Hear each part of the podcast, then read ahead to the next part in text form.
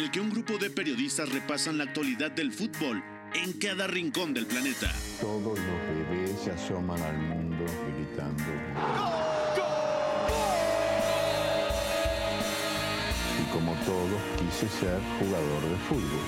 He sido el peor pata de palo que se ha visto en los campitos de mi país. Arranca Catenacho W, la casa del fútbol internacional.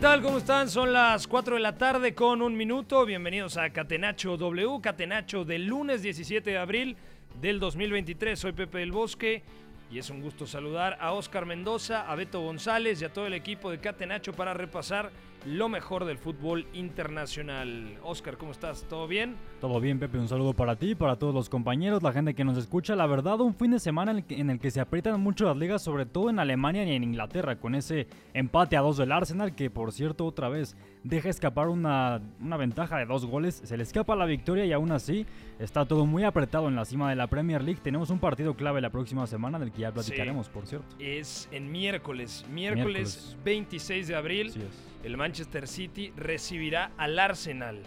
El City depende de sí mismo ya Sí. para sacarle puntos al equipo de Mikel Arteta. También está Beto González. Beto, un abrazo a la distancia. ¿Cómo te va? Todo bien, Pepe, gracias. Abrazo para ti, amigo, para Oscar, para todos allá, la gente que nos escucha. Fin de semana donde no ganaron los líderes, ¿no? Veníamos un poco esperando que esto llegara a pasar y se dio por fin a mediados de abril. Se va a poner mucho mejor de lo que esperábamos el cierre de temporada.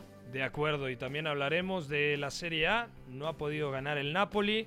Hablaremos de la Bundesliga, en donde Borussia Dortmund empató y no aprovechó también el empate del Bayern Múnich en casa contra el Hoffenheim. Saludo a nuestro jefe en la consola el día de hoy, el gran Jesús Guerra, leyenda, ícono de esta estación de W Deportes. Y también saludo a nuestro productor, el señor Fonaldo. Y también hasta España, hasta Segovia, al señor Iñaki María. Iñaki, ¿cómo te va? ¿Qué tal? Muy buenas. Bueno, pues eh, yo me divierto bastante cuando en la cabeza de la tabla no ganan los líderes, que se aprieten un poquito más las ligas, yo creo que le pone picante, así que bueno, eh, vamos a pasar una horita desgranando a ver los porqués, como siempre. Es que no ha ganado ni el líder de Italia, ni el líder de Alemania, ni el Mm. líder de España. El único líder que ganó fue el Paris Saint-Germain con una tremenda exhibición de Kylian Mbappé. Si no han visto el gol de Messi, vean la Sí. asistencia que da Mbappé. Y si no han visto el gol de Kylian, por favor, después de escuchar este programa, si va manejando no lo haga evidentemente, pero después eh, tómese cinco minutos para ver el En- resumen de la victoria del Paris Saint-Germain. En Portugal no ganó el Benfica tampoco, ¿eh? De acuerdo, Sí. perdió de nueva cuenta. Sí. Tercera Tres derrota consecutiva. seguidos, ¿eh? Sí. Eso es. Bueno, Bueno, había perdido solo dos hasta esta semana. vamos a arrancar con la pregunta del día. La pregunta del día. Non poteva farlo venire dagli Stati Uniti senza farlo giocare. Catenacho W. Como todos los lunes, le preguntamos a la gente quién fue la figura del fin de semana y por qué. Voy a comenzar contigo hasta España, Iñaki. ¿Quién te gustó más y por qué? Si te digo Antoine Grisman, se me va a acusar de ser clubista y esas cosas que se que se, te va estilan por a aquí. acusar de realista, porque Antoine Griezmann es el mejor futbolista de la Liga Española temporada 2022-2023. Incluso recordando que al principio de temporada Antoine Griezmann únicamente podía jugar los famosos 30 minutitos. Pero si me preguntas cuál es el mejor jugador de la Liga Española, yo pondría top 3 Antoine Griezmann. No, yo le pondría al top 1 sin lugar a dudas. Y en el Mundial diría que también es el mejor de Francia, así que esto da para abrir un melón, que ya lo abriremos porque hoy no hay mucho tiempo, de si Griezmann debería estar entre los finalistas al Balón de Oro porque para mí es uno de los grandes candidatos, pero bueno, por no repetirnos mucho y porque eh, creo que también tuvo un partido relativamente cómodo, también el, el, eh, el que me voy a quedar es uno que tuvo un escenario más complicado, Declan Rice, clave en el 1-2 que, que marca eh, el West Ham contra el Arsenal. Sí. Y clave, yo creo, en cada presión. Un equipo que fue muy pasivo al principio, el, el West Ham de David Moyes, y poco a poco fue entrando en el partido con más agresividad. Yo creo que eh, esa jugada y ese carácter que le imprime el mediocentro eh, es una de las claves de lo que puede ser un cambio importante en la Premier League. De acuerdo, también te lo voy a comprar. Buen partido de Declan Rice. Hasta suena raro decir buen partido del West Ham, pero bueno, es la realidad. O por lo menos después de eh, Sí, 10 la primera minutos hora. iniciales, totalmente de acuerdo. Débiles, luego mejora el equipo de David Moyes. ¿Con quién te vas a quedar tú, Oscar? Yo voy con Rodrigo Goes en esa victoria del Real Madrid 0-2 contra el Cádiz. Es cierto que el brasileño no marcó, pero en esta ocasión jugó por izquierda, perfil cambiado en el lugar de Vinicius Jr. y desde mi punto de vista fue de lo mejor, si no es que el mejor del Real Madrid, sobre todo por la forma en la que destaca a nivel regate. Realmente fue la principal vía de ataque del conjunto de Carlo Ancelotti y es que además eh, impresiona lo versátil que es Rodrigo, lo puedes poner en cualquier posición del frente del ataque y va a rendir igual de bien, aunque yo diría incluso que su mejor versión la podemos ver precisamente jugando en izquierda, porque cuando juega perfil natural, bueno, sí tiene algunas cosas, que pisa mucho carril interior, pero cuando juega perfil cambiado tiene esa tendencia a hacer la diagonal, a regatear, como lo vimos contra el Cádiz. Yo solo tengo una queja con Rodrigo. Que falló dos ocasiones de gol Sí, clarísimas. mano a mano, sí. Y una es un pase fantástico de Militao. Gana Sí. muy bien la espalda a Rodrigo. Hace lo más difícil para mí es el control. Exacto. Y luego en el remate, eh, me parece que toca en los pies del arquero, si no mal recuerdo. Pero bueno, buen partido del Real Madrid. Ya platicaremos también de la victoria del equipo blanco. Beto, ¿quién fue para ti el mejor futbolista este fin de semana? Eh, a ver, yo voy a empezar mi respuesta diciendo que las grandes exhibiciones del fin de semana decisivas han estado en Inglaterra y por la trascendencia que tiene en la parte alta de la tabla me voy a quedar con Oli Watkins. Gol, doble- doblete y asistencia y me parece tremendo porque además el, New- el Newcastle no pudo con el Aston Villa, o sea, genuinamente el Aston Villa Muy fue superior. superior, sí. muy superior. Y aquí tiene mucho que ver Oli Watkins. O sea, pocos delanteros en la Premier han jugado al nivel al que él lo hizo y además han dominado como lo hizo a centrales como los del Newcastle, ¿no? Me parece que ha sido una exhibición muy potente, cayendo a la izquierda, ofreciendo apoyos, también picando al espacio, muy bien eh, retroalimentado por Jacob Ramsey, que por cierto se fue lesionado y también marcó gol. Eh, también muy bien por dentro con Emi Buendía ahí en la, en la media punta. Muy bien empacado el, el Aston Villa y me parece que mucho tiene que ver con cómo Oli Watkins castigó a Fabian Saris, Ben Botman, ¿no? De verdad que ha sido eh, contadas las veces que he visto a un delantero esta temporada dominarlos como lo hizo el inglés. De acuerdo. Yo voy a decir Lunes 17 tenemos que empezar, bueno, yo ya estoy a ver. 18, de hecho, tenemos que empezar a hablar de si el Aston Villa se puede meter en Champions, ¿eh? Eh, Hmm. Yo antes En calma. pensaría que el Brighton entraría en la Está el Brighton, sí. conversación. Sí. y sí. yo esperaría que el Newcastle se mantuviese arriba, porque sería Mm. tristísimo hacer un... No tiene mal calendario el Newcastle, eso sí, lo estuve mirando. Tiene el Chelsea la última jornada, que es probable que esté en zona de nadie. Le queda, eh, creo que era otro partido contra los de la parte alta, pero bueno, eh, ya sabemos que en este final de temporada los de abajo, eh, que son los que más se juegan, te pueden eh, acarrear un disgusto. Y bueno, pues eh, en la Premier League eh, no hace falta más que ver las plantillas para saber que cualquiera, hasta el Southampton que es colista, te puede ganar bien. En la clave última... el próximo fin de semana, porque recibe al Tottenham. Luego Sí. visita Goodison Park, luego tiene dos partidos como local, contra el Southampton y contra el Arsenal, y luego contra el Leeds United de visitante, recibe al Leicester y visita Stamford Bridge. O sea, no es un calendario tampoco tan complicado, No, es bueno, es bueno. ¿no? Dentro de todo. el Arsenal Eso sí, y tiene el que ganar el fin de semana, Iñaki. Sí, pero Claro. el Tottenham tampoco es que esté para tirar cohetes, ¿eh? De acuerdo. Bueno, No, va- perdió. vamos a arrancar con el análisis de la Premier League. Primera Liga. Casa del fútbol internacional. Catenacho W. Bueno, solamente avisar cómo han sido los resultados este fin de semana en Portugal. El Benfica Iñaki ha perdido, tercera derrota consecutiva. Ha perdido contra el Chávez lo decías, ha perdido, había perdido solamente dos partidos eh, en todo el curso y ahora pierde tres de forma consecutiva, metiendo en la ecuación, por supuesto, la UEFA Champions League y esa derrota como local en Daluz contra el Inter de Milán. El Porto ha ganado y la pregunta es, ¿realmente tiene el Benfica la posibilidad de perder la primera liga portuguesa? Tiene 71 puntos y tiene ya a 4 al Porto. ¿Realmente podemos meter la conversación de que el Porto le va a quitar el liderato al Benfica, Iñaki? Eh, estoy revisando porque me suena que el Porto con la victoria de la semana pasada le quitó también el gol a Verás. O sea que esos cuatro puntos serían tres y los de Conceizao estarían ya a tiro. Porque el partido de la primera vuelta, recuerdo que lo gana el Benfica por un gol. El de la segunda lo gana el Porto también por, por un gol. Pero creo que el Porto marca más goles fuera de casa. Habría que revisar ese criterio, pero vaya, eh, el Porto está a tres puntos casi seguro. Eh, cuatro, pero que realmente son tres. Incluso el Sporting Club de Braga está a 6 puntos de la cabeza y llega con bastante buena dinámica. Así que yo creo que podemos hablar de que hay liga, a ver cómo reacciona al partido de Champions que juega el miércoles. En principio, pues eh, tiene muy complicado ya el pase, pero bueno, eh, me parece que es una de las ligas que parecían también abocadas a aburrirnos en este final de temporada y ni mucho menos. De acuerdo. Ahora sí, entonces vamos con la mejor liga del mundo, la Premier League. Premier League. Young for United. St Pogba's over the line. And Manchester United have the lead at Vicarage Road. Catenacho W. Techniquement, hein. Mahrez, c'est lui qui va frapper ce corner.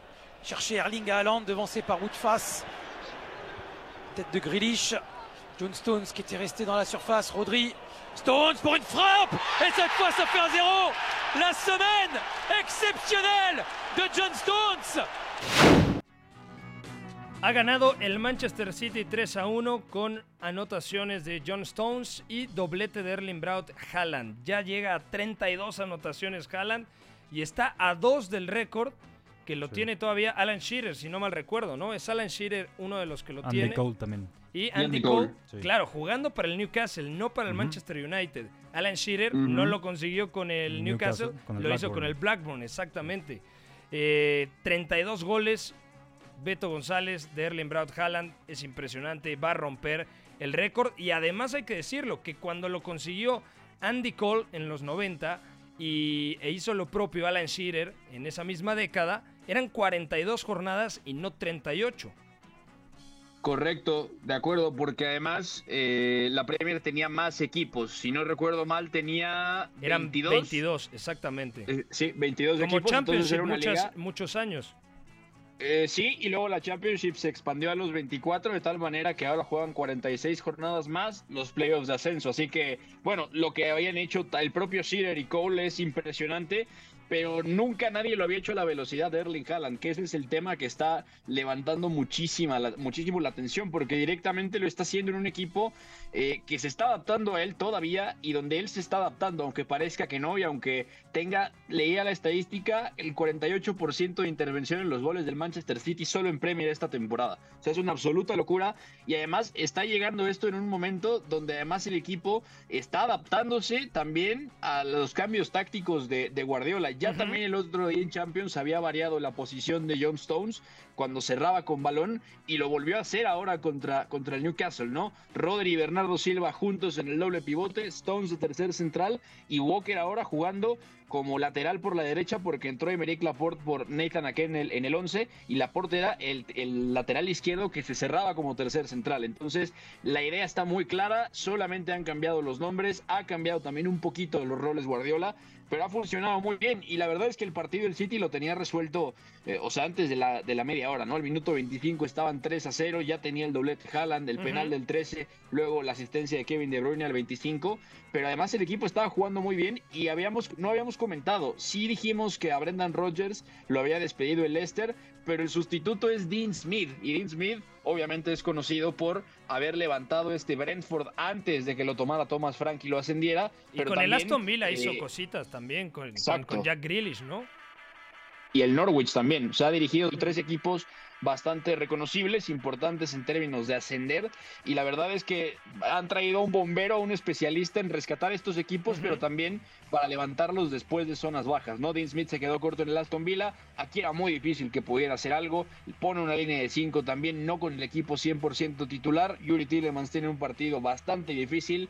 Y luego también eh, está Daniel Iversen en el arco, ¿no? Porque justamente no puede contar eh, con Danny Ward, ¿no? O Danny Ward se quedó en la banca. Entonces, dominio del City, luego se desconecta en el segundo tiempo, pero ya lo tenía completamente resuelto con estos cambios tácticos que son totalmente pensando en jugar una buena eliminatoria de vuelta contra el Bayern. De acuerdo. En los otros resultados de esta jornada de Premier, el Aston Villa 3 a 0 contra el Newcastle, resultado dolorosísimo para el equipo de Eddie Howe exhibición de Oli Watkins. El Brighton le pasó por encima al Chelsea, ganó 1 a 2 en Stamford Bridge, pero pudo terminar 1 a 4 tranquilamente. Sí, golazo del paraguayo Enciso, de acuerdo. Muchas rotaciones también en el Chelsea.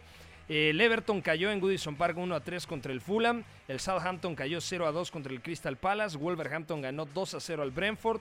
El Tottenham cayó como local en Londres 2 a 3 contra el Bournemouth. Y el West Ham empató a dos goles con el Arsenal. Además, hoy ganó 6 a 1 en Elland Road el Liverpool con gran partido de Mo doblete y también doblete de Diogo Jota más una asistencia extra por parte del portugués. El United 0 a 2 ganó en campo el Nottingham Forest. ¿Qué podemos decir esta jornada, Iñaki María? El Manchester City ya depende de sí mismo para ganar la Premier League. Si gana el partido pendiente, se pondría a uno del Arsenal. Y si le gana el duelo directo, que será en el Etihad Stadium, el City tendría dos puntos de distancia. Y el Arsenal en los últimos dos partidos ha dejado escapar una ventaja de dos goles. Primero en Anfield y ahora en campo del West Ham.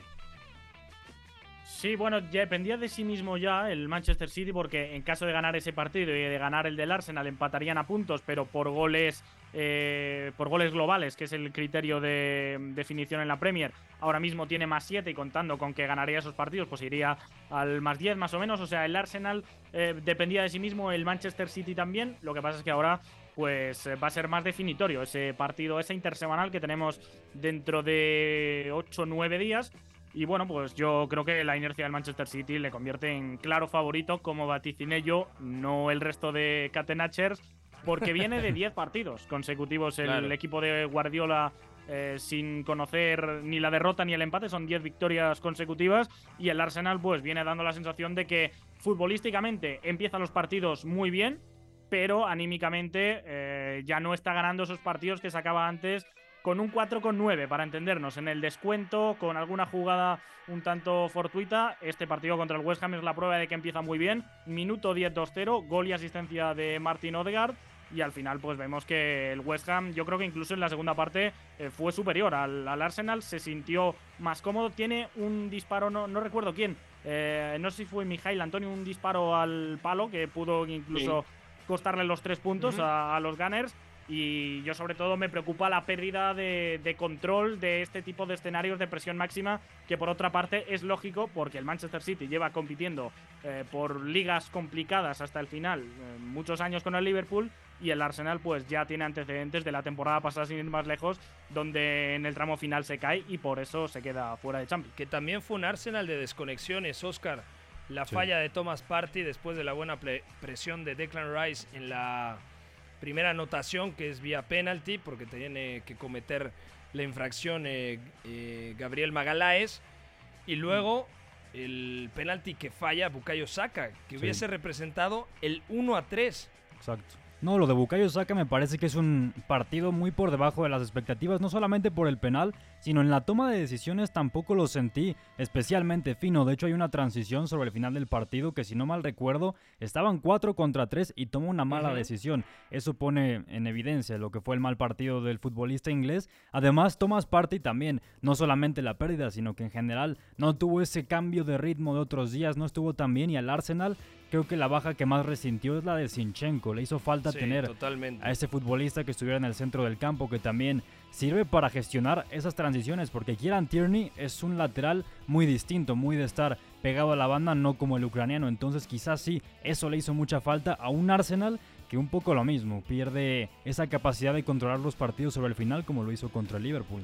¿Algún apunte? Bowen es experto en marcar este tipo de partidos. ¿eh? Contra rivales que se abren, hay espacio a la espalda de la defensa. eh, alguna que otra desconexión. Este tío es de los que eh, va con el cuchillo entre los dientes. Y este fin de semana me acordaba yo, jornada 37, eh, Manchester City-West Ham. El Manchester City tenía la liga prácticamente en el bolsillo y se pone 2-0 el equipo de David Moyes con doblete suyo. Así que eh, lo que el fútbol te da, el fútbol te quita. Esta vez eh, el Manchester City se ha beneficiado de, de ello. Pero bueno, otro delantero, extremo derecho en este caso, que le quita puntos y que es clave en la lucha por la liga. Es que este partido del West Ham yo creo que representa y resume lo que es la temporada del equipo de David Moyes.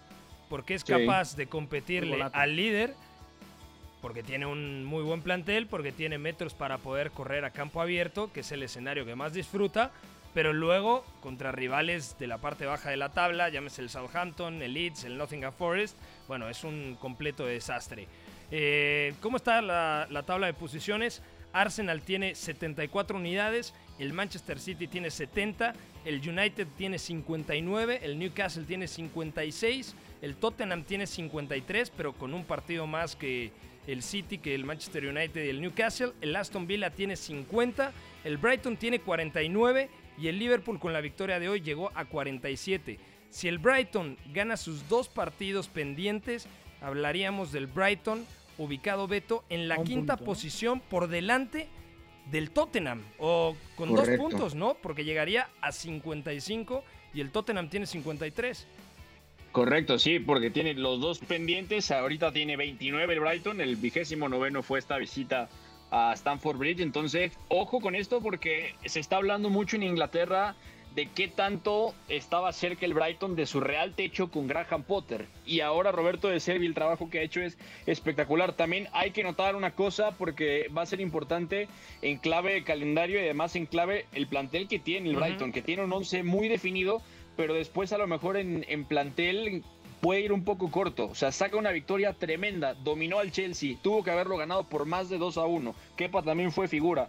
Pero una misma tarde se fueron lesionados Joel Beltman, Adam Webster y Evan Ferguson. Es cierto que marca a Danny Welbeck también, pero la verdad es que tener tres lesiones de tres hombres titularísimos en este momento es una cosa muy complicada. Así que vamos a ver cómo lo gestiona el, Brighton, porque directamente el 23 tiene la semifinal de, de FA Cup contra el Manchester United. Partido importante que si se le llega a dar el resultado, pues será finalista de Copa y es difícil, pero hay que considerarlo, ¿no?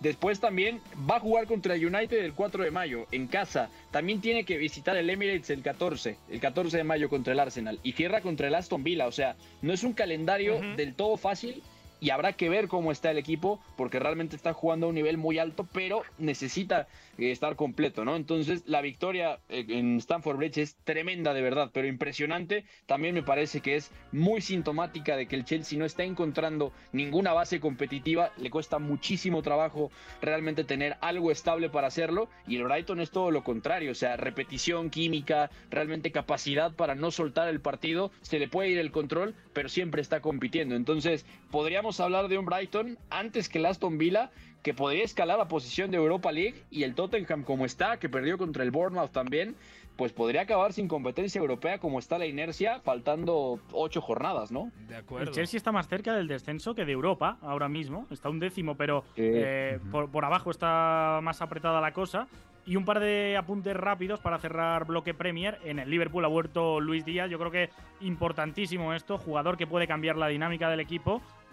Y quien ha cambiado la dinámica del equipo Trent. es un entrenador que va a cumplir 76 años, que se llama Roy Hodgson, que lo descongelaron con el Crystal Palace y que lleva tres victorias en tres partidos y está ya pues el Palace a tres puntos del, del Chelsea cuando, no, cuando lo cogió estaba eh. La gente se quejaba de, ah, ¿cómo es posible que hayan quitado a Patrick Vieira para regresar a Roy Hodgson?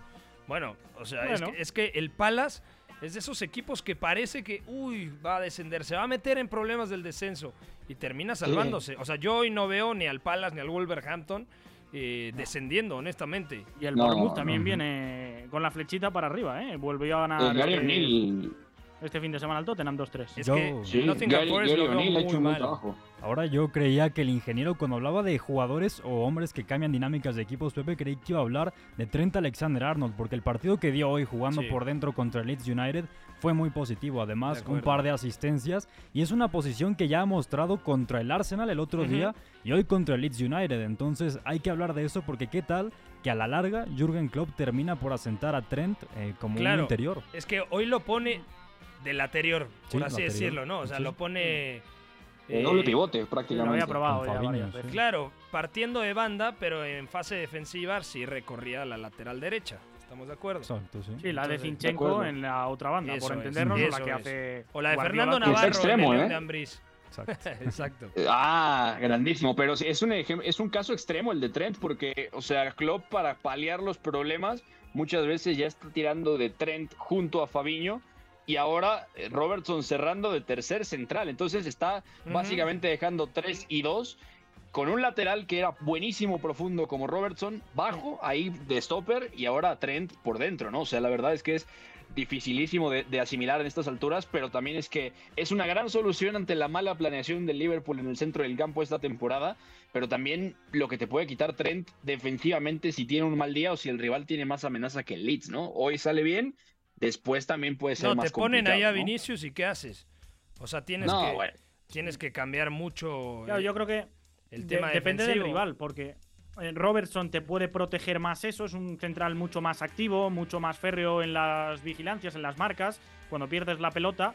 Pero por otra parte, Robertson es más profundo, tiene esa capacidad de llegar desde atrás y marcar diferencias con cambios de ritmo y apareciendo al espacio. Y Trent Alexander Arnold te puede poner pases de 50-60 metros para dejarte mano a mano a los tres de arriba que se queden descolgados. Así que eh, yo creo que depende un poco del partido y sobre todo de quién tengas enfrente. Creo que Ujú. Trent Alexander Arnold para hacer de tercer central, lateral bajo, sigue siendo una baza muy útil y que seguro va a utilizar Jürgen Klopp. De acuerdo. Vamos a ir a una pausa. Al regresar platicamos de la Liga Española. El Barcelona no ganó en Getafe 0 a 0, partido flojo de los de Xavi Hernández. Y sí hablaremos de la victoria del Real Madrid 2 a 0 en campo del Cádiz. Están escuchando Catenacho W, no se despegue. Volvemos. Lo que para mí es el fútbol. Éramos todos muy amigos, nos gustaba jugar juntos, la pasábamos bien reunidos, intentábamos hacerlo lo mejor posible, atacar mucho y luego recuperarla con la ilusión de volver a atacar. Hasta el Choco Bonito supo rendirse ante una estrategia invencible. Catenacho W, la casa del fútbol internacional.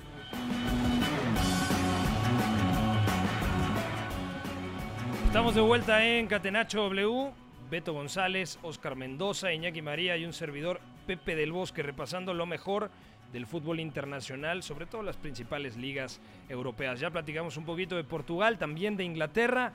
Toca el turno de la Liga Española. La Liga. Pone el balón en bandeja de plata. ¡Gol! Marca el Atlético de Madrid. Sociedad ilimitada. Catenacho W. Ali evo pogreška, uzima loptu Espino. Espino, Bongonda neće stići, neće stići do nje. Jako lijepa zamisao kapetana domaćina, no neće ti Bongonda doći do lopte. Valverde. Valverde sada može onaj svoj dugi korak iskoristiti da osvoji što više prostora. Asensio! Marco Asensio, još jedan e, El Real Madrid ha ganado 0 a 2 al Cádiz y yo le pregunto, Iñaki María, desde tu punto de vista, ¿el Real Madrid está atravesando el mejor momento de su temporada? Uf, buen melón este. Yo lo tengo claro, Ofensivamente ¿eh? puede- ofensivamente puede que sí, pero. mm, También es verdad que ha habido muchas rotaciones este fin de semana y que el Cádiz no sé hasta qué punto puede ser vara de medir porque propone un escenario de juego en largo y dejarle al Real Madrid. Es evidente que está en el mejor momento de 2023, pero de la temporada yo diría que empezó un poco más fiable, porque ahora mismo el Real Madrid juega partidos muy abiertos. Es verdad que cuando entran partidos Champions con Cross Modric es bastante más fútbol control en el buen sentido, porque arriba sigue generando ocasiones, pero eh, atrás yo creo que el Real Madrid tiene desconexiones. Por ejemplo, el Pacha Espino este fin de semana tiene la primera clara del partido con un disparo al palo. La, la, defensa, de hecho, no está del todo definida, va bailando algún nombre, tiene rotaciones, está recuperando algunos jugadores por lesión, como Álava, Mendy, que todavía está fuera. Nacho está perdiendo protagonismo, así que habría que valorar muchas cosas. Yo diría que sobre todo la mejor a Pepe es que el equipo con Benzema, Rodrigo sobre todo, Vinicius em, minoritariamente, pero también está combinando y en uno o dos toques te tiran paredes y atacan casi por telepatía y una serie de ataques este fin de semana que por mucho que el Real Madrid no esté acertado en la definición, eh, intimidan al, al más pintado que decimos aquí. De acuerdo. Para ti, Oscar, el Real Madrid en el mejor momento de la temporada. A mí algo que el otro día después de ver la victoria del Real Madrid contra el Cádiz, pensaba, es que tiene enganchadísima la plantilla Ancelotti. O sea, ¿qué es lo que pasa con este Real Madrid? Que Chouameni puede ser suplente en Champions y luego te da un buen partido. Que Rodrigo inicie en Champions en la derecha y ahora juega en la izquierda y da un buen juego más allá de esas dos eh, acciones que falla puntualmente frente al arquero. Luego, que tiene a Nacho que siempre es certeza competitiva, que tiene la alternativa de Rudiger, que Alaba también ha crecido, que Camavinga puede jugar como lateral izquierdo. O sea, tiene muchas opciones, ¿no? Y también está Ceballos, por ejemplo, o Asensio, el propio Asensio, que da la sensación de que está pidiendo a gritos una titularidad. El problema es que a día de hoy yo no le veo hueco en el 11. Claro, porque están Rodrigo y Vinicius y poner a, Asensio es muy complicado, pero sí que es cierto que ha probado Ancelotti en algún partido ponerlo incluso como interior. No es muy habitual, pero sí lo ha probado. Asensio también de buen partido, de hecho ya tiene varios compromisos en los que el mallorquín es determinante incluso contra el Barça en el clásico de liga, entra y mejora al equipo. En esta ocasión, bueno, consigue anotar en un Real Madrid que hay que decirlo, como ya mencionaba Iñaki, el inicio no fue del todo bueno porque el Cádiz incluso competía muy bien, es un equipo muy físico que requiere mucha intensidad, pero Pasaron los minutos, el Madrid se fue encontrando mucho más y realmente mejora. Y en la segunda mitad, de hecho, si no fuera por el arquero David Hill, que tuvo nueve atajadas en total, ahora revisaba el dato, el marcador hubiera sido mucho más abultado. Incluso también Benzema tiene algún balón al poste, también un mano a mano que le tapa al propio Karim y un Madrid que, eh, por ejemplo, Nacho también inició como lateral izquierdo y terminó como lateral por derecho, es lo que comentabas, Pepe. Realmente la variedad de perfiles es muy rica en el conjunto de Carlo Ancelotti. Lo que sí yo diría, y el partido de quien no me terminó por encantar, es de Dani Ceballos, porque es un futbolista que sobre todo en el mes de enero y un poco en febrero le dimos una capacidad tremenda a nivel creativo, incluso estaba siendo titular, lo coreó el Santiago Bernabéu en un compromiso. Ahí Tony Cross le aporta mucho más a la plantilla, sobre todo a partir de su rango de pase, que es algo que Ceballos no tiene, pero sí es un poco más desarrollado en la conducción. es variedad de perfiles, pero al final el Madrid consigue el triunfo que hubiera sido mayor de no ser por el arquero del Cádiz. Totalmente de acuerdo. Y del otro lado, el Fútbol Club Barcelona, Iñaki, que dio un partido bastante pobre en campo del Getafe que se vuelve a notar muchísimo la ausencia de Pedri para poder generar en el centro del campo y no solamente el tema de Pedri, sino también la ausencia de Frenkie de Jong, que se ha quedado ese medio campo bastante huérfano, empezando porque Xavi tiene que cambiar el sistema que lo ha llevado a ser líder de la Liga Española. Es decir, si no tienes a Frenkie, no tienes a Pedri, no tienes a tu pareja de interiores titular. Se queda Busquets, tienes que recorrer muchas veces a Gavi al centro del campo y por lo tanto el esquema no funciona igual. Sí, bueno, yo creo que el Barça ahora mismo ya está en plan probaturas. La temporada del Barça, por mucho de que aquí se esté empezando a hablar ahora, según está el Atlético de Madrid, el Real Madrid, que, eh, pues lo dicho, está recuperando un buen momento y el Barça tiene una crisis importante de cara a puerto, porque creo que son tres partidos ya sin hacer un gol y ataques muy ramplones. Yo creo que la liga está sentenciada, al Barça no le quedan más competiciones, así que bueno, pues experimentando un poco, a ver qué vale y qué no para la temporada que viene. Curioso ver a Jordi Alba de nuevo junto a Alejandro Valde como titulares en la banda izquierda, con el canterano ahora como extremo. Valde de extremo. Eh, Jordi Alba un poquito más atrás, aunque bueno, ante el Getafe los dos eh, pisaron bastante campo contrario. Sergi Roberto en la derecha se va lesionado eh, y parece que prácticamente ya se le acaba la temporada, así que volverá, me imagino, Kunde, que esta vez jugó de central al lateral. No sé si Eric García puede ser uno que tenga minutos como, como central, pero bueno, el Barça incluso pudo perder de nuevo este fin de semana. Sigue sin encajar goles, pero siguen fallándole ocasiones bastante claras, así que mm, bastante engañoso seguramente eh, el resultado. Eh, pudo en la primera parte marcar algún gol, pero también los pudo recibir en la segunda.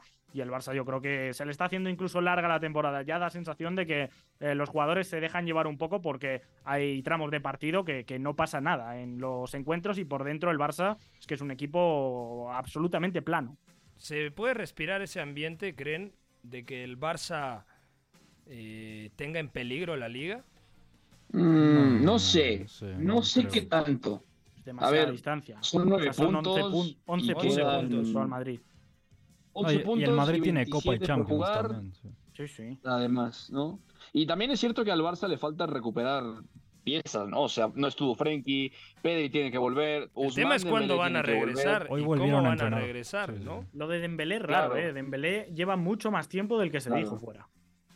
De acuerdo. Sí, sí, pero al final tienen que volver. O sea, no importa si es final de mes o, o para cerrar la temporada. O, para agosto, ¿no? tienen que regresar o para agosto. Eso ya sería el acabose, ¿no? Porque una razón por la que al Barça se le está haciendo muy larga el, el final de temporada es porque le faltan los tres elementos diferenciales de esta campaña. O sea, podemos hablar de Robert Lewandowski, el aporte goleador y al apoyo, pero realmente los pilares del equipo, incluyendo también esos partidos donde Dembélé no ha estado tan bien, han sido Ronald Frenkie, Araujo, Pedri Frenkie, y Dembélé. Pedri y Dembélé. Yo a Y Ronald, lo pongo Araujo, ahí, ¿eh? por supuesto. No, Ter Stegen. Y Ter Stegen, por De supuesto. acuerdo, no, de acuerdo. Y Ter Stegen, ¿no? Eh, hablaba de jugadores de campo, me faltaba Ronald, de acuerdo. Es decir, si no están ellos, que muchas veces individualmente corrigen muchos déficits, también se entiende, ¿no? Entonces, está engañosa la Liga del Barcelona porque también se está hablando, por ejemplo, que es directamente a nivel estadístico la mejor defensa en cuanto a goles permitidos de las cinco grandes ligas europeas, pero es eso, ¿cuántas veces ha intervenido Ter Stegen? ¿Cuánto desajuste colectivo hay? Y luego también la cantidad de ocasiones claras que los rivales han llegado a fallar. Entonces, hay que ponerle lupa ahí al final de temporada del Barcelona. De acuerdo. ¿Algo más que quieran agregar? Yo sé que Iñaki tiene ganas de decir que el Atlético de Madrid es el mejor equipo de España en este momento. Y El mejor razón. no lo sé, pero es divertidísimo, de verdad. O sea, si el Atlético de Madrid no fuese de Simeone y no tuviese detrás todos esos detractores por lo que ha practicado muchas veces, estaría ahora mismo Twitter Fútbol lleno de triángulos y de capturas porque ayer da gusto ver al equipo. O sea, Correa, Grisman, Coque está jugando a un nivel superlativo. Mira que centro, yo he sido crítico con Coque. Me parece que Coque no podría haber ido al Mundial en ningún caso por su momento de forma.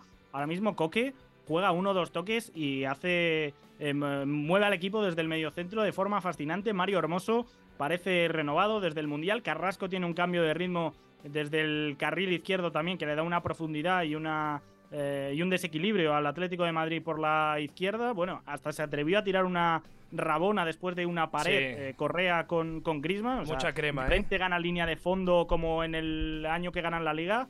Yo creo que el Atlético de Madrid ahora mismo está pasando por uno de los momentos más dulces de la era Simeone. Iñaki, y la repartición de espacios. O sea, si le das todo el carril izquierdo a Yannick Ferreira Carrasco y está bien. Si en la derecha Nahuel Molina aprovecha eh, todo su fuelle para poder llegar a línea de fondo.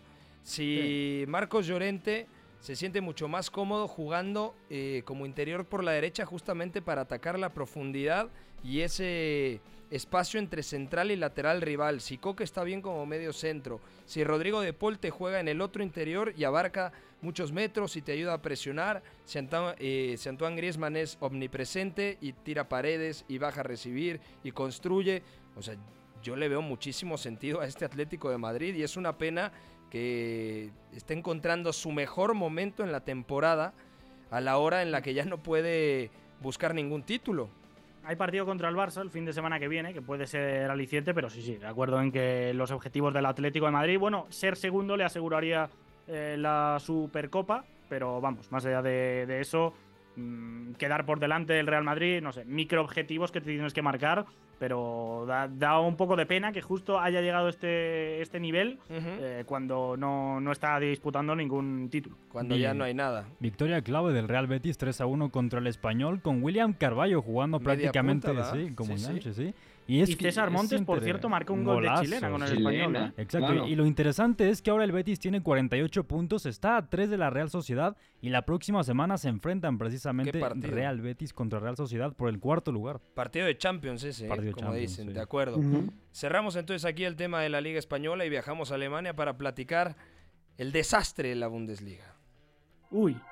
Томас Мюллер, человек, с которого сегодня началась победа. Бундеслига. Catenacho W. И Бундеслиги я не исключаю, что и мира вообще. في الاليانز ارينا بيهدف البايرن في مرمى لهوفنهايم تمشي لمالين مالين العرضية الار وجول الار والهدف الاول Era muy temprano en la mañana, era sábado y a las 7.30, 7.35 me dispuse a ver la Bundesliga. Pa- parecía que el Bayern lo iba a ganar tranquilamente. Parecía que el. Borussia Dortmund iba a tener una visita complicada, pero también ganaría en campo del Stuttgart. Eh, me enfoqué en el partido del Bayern, el primer tiempo, 1-0 Benjamin Pavard. Y luego en la segunda parte, cuando ya estaba más enfocado en el partido del Borussia Dortmund, vi 1-1 Andrea Kramaric, el futbolista croata. Y dije, es la gran oportunidad del Borussia Dortmund porque hasta ese momento el Borussia Dortmund estaba ganando 0-2 en Stuttgart. Con eso, bávaros y borussers estaban igualando en puntos. Pero, ¿qué pasó con el Borussia Dortmund? Que además tenía un hombre más. Le empataron en alrededor de 5 minutos, Koulibaly y Wagnoman. Y luego todavía el Borussia Dortmund tiene la posibilidad de marcar el tercero y lo hace en el descuento el norteamericano Gio Reina. Pero viene Otra vez, ¿eh? un Bumpa al minuto 90, 96, 97, ya en prácticamente la última jugada del partido y marca el 3 a 3 final. Moraleja, es imposible confiar en el Borussia Dortmund, por lo menos en este momento. Pepe el Bávaro le voy a llamar, ¿eh? O no. Pepe el divorciado, porque levantándose a esas horas para ver semejantes partidos. es que no me levanto, ya, ya tengo la computadora, como dicen ustedes, el ordenador al lado, la dejo cargando toda la noche, sigilosamente conecto los audífonos y de hecho ese día estaba parado desde, desde, Desde las Aston Villa, 5.30, ¿no? claro. Y, y la gente me decía, pero ¿cómo te, te leíamos a las 2 de la mañana? Bueno, no importa, hay fútbol, hay, hay un Aston Villa contra Newcastle.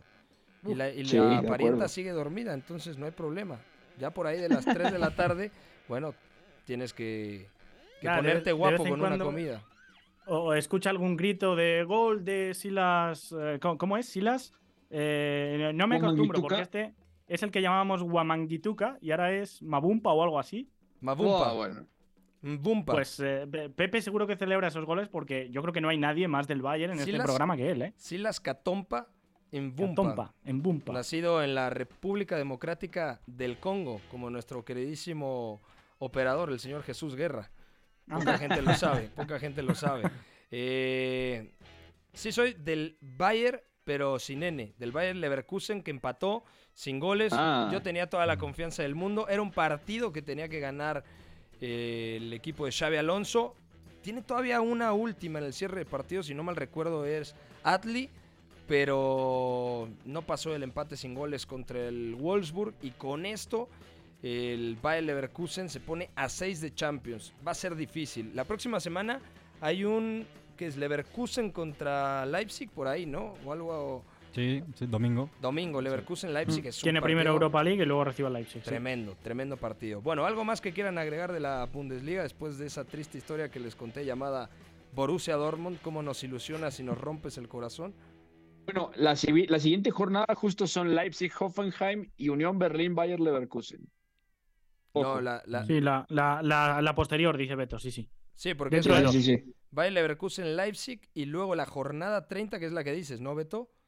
Exactamente. Sí. La buena noticia es que al Leverkusen le quedan dos rivales directos que eh, en esta tesitura en la que está yo creo que es buena noticia porque eh, implica que si ganas tu rival no, no sume y es la manera de reengancharte porque está a 7 del Leipzig y a 8 del Union Berlin que este es otro que se le está haciendo la temporada eterna pero bueno, no sé hasta qué punto ahora ya que solo le queda esta competición, se puede enfocar en, en Bundesliga que meterse en el top 4 para el Union Berlin pues, sería una proeza. De acuerdo. No, y, y además, o sea, el partido del Bayern eh, es, es complicado de digerir, sobre todo porque las intenciones son muy claras, pero se está notando la urgencia de Thomas Tuchel por cerrar ciertas cositas que le pueden hacer la diferencia y además es la presión de seguir compitiendo por el título. O sea, Sí, la sí. verdad es que está intentando llevar al máximo el, el plantel. No estuvo Sadio Mané, que estaba suspendido por el puñetazo que le dio al Leroy Sané. De hecho, se está hablando que es la multa de 300 mil y se están planteando incluso venderlo en el verano después de que hay descontento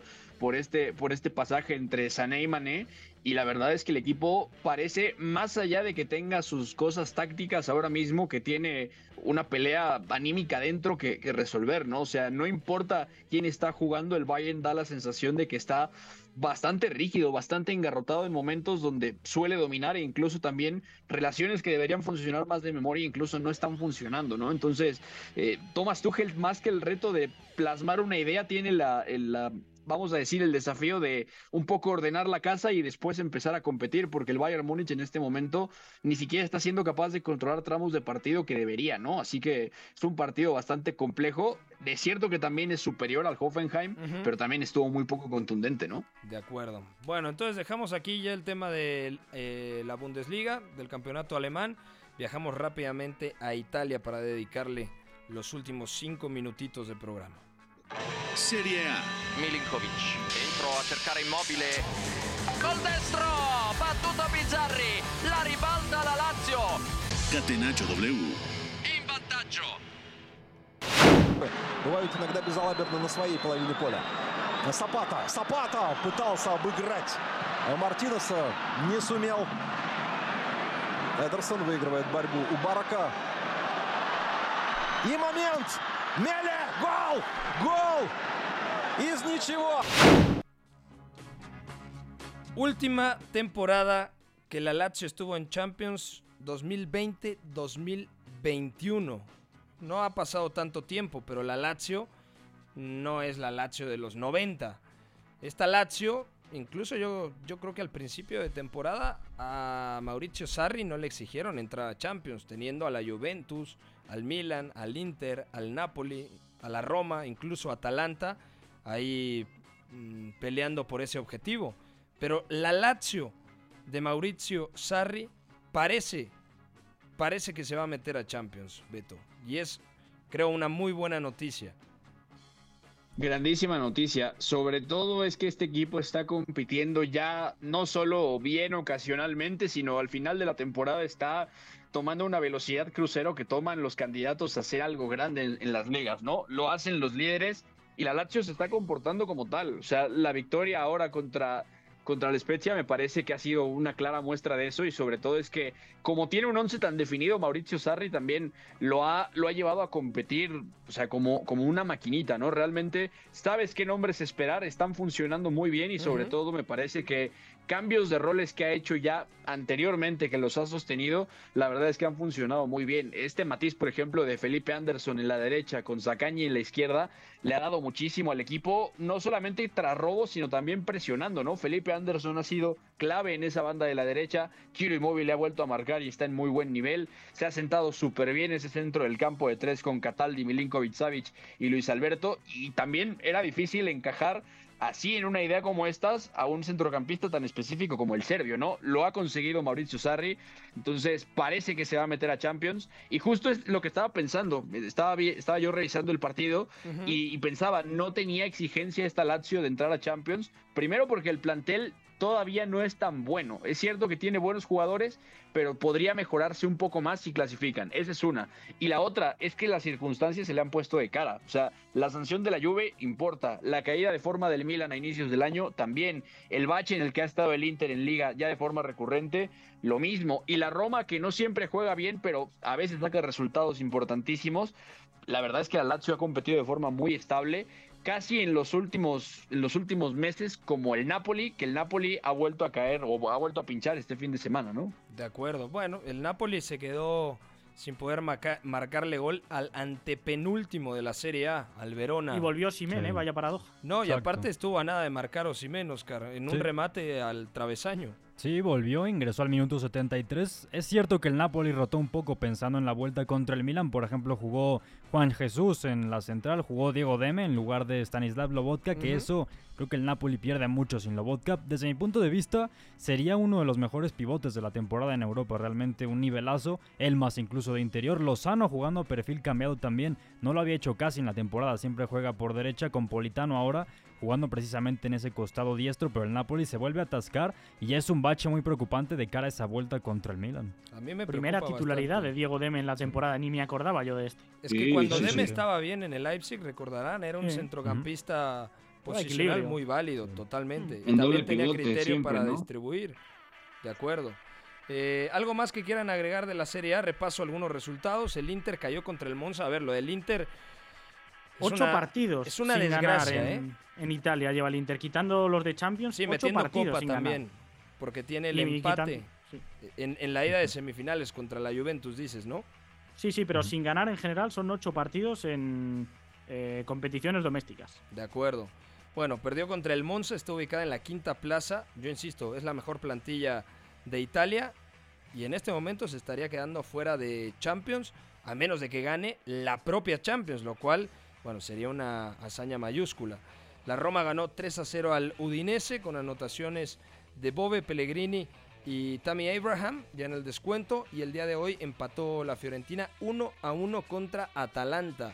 Atalanta de ganar se hubiera puesto ahí muy cerquita del Inter de Milán, incluso lo hubiese igualado en puntos. Bueno, ya se nos está acabando el programa. ¿Algo más que quieran agregar de lo que les gustó el fin de semana? Bueno, Oscar. en Francia ese duelo entre el líder y sublíder, precisamente entre Paris Saint-Germain y Lens, que acabó ganando el conjunto de Christophe Galtier. Un muy buen partido, sobre todo de la dupla entre Messi y Kylian Mbappé, con victoria para el conjunto parisino por 3 a 1. Y además, ya no es sublíder, ya no es El segundo Lens, el Lens, Sube el Marsella. porque ganó el Marsella. Y el Claro. Lens en este momento, en la tercera posición, tendría acceso a jugar, digamos que El la playoff, ¿no? reclasificación, exactamente, En el que para siempre entrar pierde el Champions. En donde siempre pierde el Mónaco y yo creo que lo va a terminar jugando el Mónaco, Iñaki. Sí, sí, está también metido. Lo, lo lógico es pensar que el Mónaco acabe metiéndose por delante del Lens, pero bueno, no sé, es otro de estos equipos revelaciones a los cuales, a los cuales le está aguantando la gasolina hasta el final, con Luis Openda, eh, delantero que ya venía del Vitesse el pasado curso de ser revelación europea, pues ahora trasladándolo a la liga francesa. Tiene varios jugadores eh, de estos poco conocidos, pero que acaban siendo resolutivos, equipo a seguir, pero que este fin de semana expulsan a Samed. eh, se queda con uno menos, minuto 19, Sí, el y en ganés. 10 minutitos antes del descanso lo, lo ventilan Kylian Messi y compañía. De acuerdo. Que aparte está bien expulsado, ¿eh? el ganés. O Sí, sea, sí, llega muy tarde. Bueno, ya nos vamos. A nombre del señor Oscar Mendoza, de Iñaki María desde España, Beto González en la Ciudad de México, Pepe del Bosque. Gracias a todos por escuchar Catenacho W. Mañana, mañana hay Champions y acá lo repasamos en punto de las 4 de la tarde. Que tengan un gran día. Bye bye.